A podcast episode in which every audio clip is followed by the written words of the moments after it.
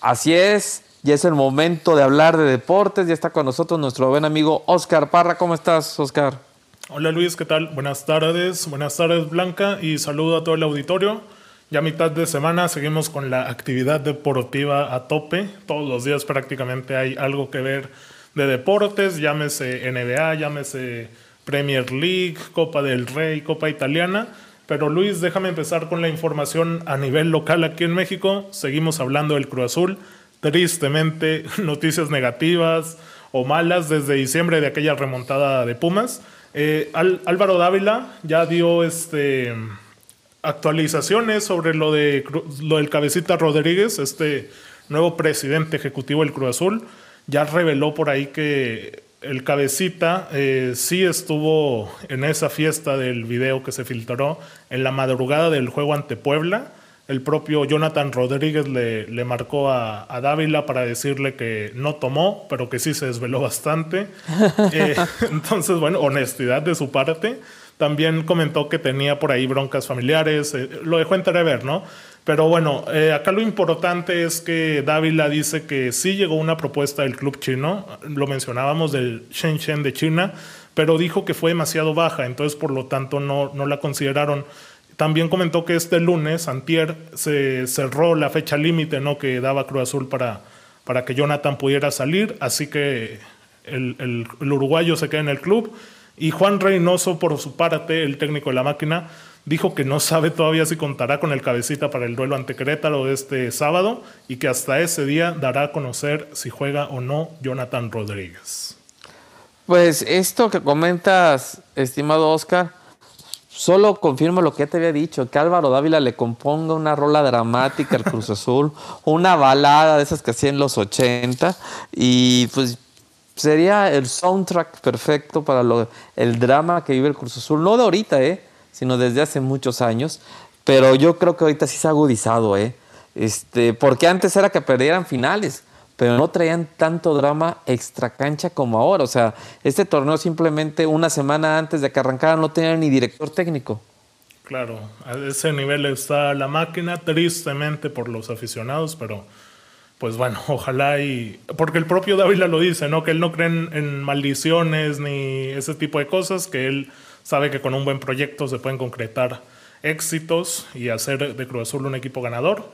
Pero bueno, pues parece que los propios integrantes, los más importantes, van remando contra la corriente. Así es, así es. Este, pues, bueno, acuérdate, tiene razón en no creen maldiciones. Acuérdate que hace un par de años les fueron a hacer una limpia fuera ahí del Estadio Azul o de la Noria, no me acuerdo. este, y, y, pues no sirvió absolutamente de nada. Y de acuerdo a lo que estamos viviendo en esta semana, a partir del domingo ya descubrimos que el detente tampoco sirve para, para que no te dé el COVID, ¿no? Ya ves lo que le pasó al presidente Andrés Manuel López Obrador. Entonces, pues no, pues ya, este. Los ojos de venado ya no son tan eficientes como en antaño, hombre. Claro, oye, y luego otro conocido del fútbol mexicano, hablamos de el Gulit Peña, aquel que fuera un mediocampista ofensivo con León en el bicampeonato, que se lo llevó Caixinha al Rangers en Escocia, que estuvo la, aventura europea y que a partir de ahí se desplomó por polémicas. Fíjate que acaba de fichar por el FAS, un club salvadoreño, y pues sigue envuelto en más polémicas porque el Santa Tecla, club del mismo país, le acusó de ser muy, muy poco profesional en las negociaciones al Gullit. Entonces, pues qué triste por lo de Carlos Peña que pues tenía mucho rendimiento en selección, se proyectaba bastante, terminó también jugando en la Liga Balompié Mexicano y pues ahora allá en la aventura en el fútbol salvadoreño por el Gulit Peña. El Gulit es una tragedia. El Gulit es una tragedia en el sentido de cómo tú puedes ser tu propio enemigo. Un excelente futbolista que tenía todo un futuro brillante. Este, con el León brilló bastante, había dado muy buenas, este, ¿cómo se llama? Me había dado, había dado muy buenos resultados en la selección nacional y de repente los excesos del alcohol sobre todo este, le dieron en la torre a un gran, ¿cómo se llama? A un futbolista que incluso quiso ser rescatado. Y bueno, intentó China rescatarlo y no lo rescató. Julio César Chávez lo llevó a su centro de rehabilitación, Oscar, y tampoco funcionó. Tristísimo por el Gullit, pero bueno, ojalá y siga pues ahí no en el mundo del fútbol echándole ganas y pues quién sabe en una de esas hasta termina volviendo a México y demostrando que tiene con qué, ¿no? Pero bueno, Luis, en el fútbol europeo también hubo actividad. En la Copa Italiana, en la Copa Italia, mejor dicho, el Atalanta le ganó 3-2 al Lazio, ya sin su figura Alejandro Gómez, que comentábamos ayer, llegó para reforzar al Sevilla. También la Juventus goleó 4-0 al Spal. Y aquí lo interesante es que mañana eh, definen el último boleto a semifinales el Napoli y el Spezia, que pues todo parece indicar que el Chucky Lozano podrá estar en las semifinales de la Copa Italiana, si nada extraño sucede. Será el duelo ante el Atalanta y la otra llave es Juventus contra Inter de Milán. Así que también el Atalanta parece que está a modo para el Chucky, que podría alcanzar un título con los napolitanos próximamente. Pues ojalá, ojalá eso sería una, una buena noticia, ¿no? Sobre todo después de los dos dramas con los que iniciaste, el Cruz Azul y el Gulli. Claro, sí, totalmente. Ojalá y sean buenas noticias para el Chucky, pero un paso a la vez. Mañana contra el Spezia a las 2 pm. Y pues en caso de clasificar, el siguiente rival será el Atalanta en semifinales. Y ya pues en la final, Juventus o el Inter. Y bueno, Luis, lo bueno está en la Premier League de Inglaterra, que bueno, ya lo hemos comentado que va bastante parejo ahí el duelo de los equipos de Manchester, el City de Guardiola que va de líder y luego que el United eh, gana y se pone también de líder, pero porque tiene uno más. Pues hoy pasó algo que para muchos puede ser un indicador de mediocridad, porque el Manchester United, que era líder de la, de la competición desde noviembre, perdió contra el último lugar de la tabla de local y un club que, bueno, hablamos del Sheffield United, que apenas había ganado un solo juego de liga y ya estamos hablando que esta fue la jornada 20, o sea, ya se aventaron toda la primera vuelta y hoy sorprendentemente le ganan de visita al Manchester United y con esto pues se pone todavía mucho más cerrado porque mañana juega Tottenham y Liverpool y ahí los dos pueden escalar posiciones ya que están pegados, uno es quinto y el otro sexto. Y pues nada, vienen bastantes partidos atractivos. Este sábado el Manchester United visita al Arsenal, que también puede escalar. Y pues estar atentos a esta liga que está que arde. Está que arde esta, la liga premiera ya de, de Inglaterra. Fútbol de muy buena calidad.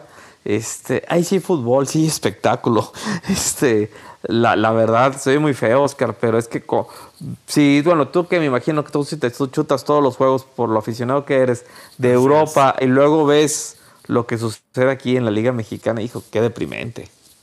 Yo lo comentaba con mi amigo Edmond, a que le mando un saludo, que por ejemplo me decía, la jornada anterior de la Liga Mexicana fue eh, desde el 96 la que menos goles registraba, ¿no? En una sola jornada. Hablábamos de los juegos que me quieras poner, pero que eran alrededor de 10 a 11 goles, ¿no? Entre tantos juegos tú te quedas pensando, pues, caray, o sea, ¿qué pasa? No, no, es que sea precisamente porque hay muy buenas defensas. No, más bien es porque todo el mundo juega a no perder. aunque, aunque se lo atribuyas únicamente a Tuca Ferretti, ¿no? Pero tú ves un partido, eh, México, hijo, la verdad, la Liga Premier, digo, la Liga MX, este, no se atacan ni por error. Sí, sabemos que los primeros juegos en México suelen ser casi, casi como calentamientos. No, de hecho, toda la toda temporada. Hasta la liguilla es cuando ves más o menos fútbol, pero toda la temporada. Sí, sí, sí, de ahí en más. Bueno, por eso tienes una liga que el que terminó en doceavo lugar en el torneo, este, termina siendo el campeón, ¿no? Claro, sí, o sea, es, es una locura ahora que metió en esto el repechaje. Pues todavía parece como más relleno, ¿no? Que todos esos equipos puedan avanzar. 12 de 18, 17, pues ¿de qué, de qué hablan, no? Y, y eso en contraste es una de las ligas con mejores sueldos. Por eso el futbolista mexicano no se quiere ir de aquí porque gana lo que no ganaría en Europa en una primera instancia y no, no quieren sacrificar eso por un mejor nivel y, ser más competitivos, ¿no? Es la verdad. Pero los sueldos que ganan, pues la mayoría de los jugadores en nuestro angustiante fútbol mexicano no lo desquitan. Claro, mira, el ejemplo de esto que comentas es eh, la defensa de Tigres, ¿no? Diego Reyes y Carlos Salcedo. Dos futbolistas que estaban en plenitud en Europa, en, sus años perfectos para desarrollarse, y sorprendentemente Tigres se los trae. Y uno hablamos ayer de que le había ganado una final al Bayern Múnich en el Eintracht de Frankfurt, y el otro, Diego Reyes, que está en el fútbol español. Entonces, pues uno no termina por entender si es el propio jugador mexicano que, que prefiere el sueldo alto o los clubes quienes terminan repatriándolos y perjudicando a la selección. Entonces, pues es un debate ahí que hay que abordar, ¿no? Un poco de todo, más extrañar las garnachas y los tlacoyos y todo lo que se come en este país, ¿no? El efecto jamaicón. ¿Qué más hay, Oscar? No, Luis, pues sería toda la actividad. Estar pendientes, como te comento mañana, del duelo de Tottenham-Liverpool y del juego del Chucky para ya ir calentando todos los juegos del fin de semana. Perfecto, Oscar. Muchas gracias. Que estés muy bien. Cuídate mucho. Nos escuchamos ahí en el podcast de Fútbol Descafeinado y estamos en Twitter como arroba guion bajo. Nos escuchamos, Luis.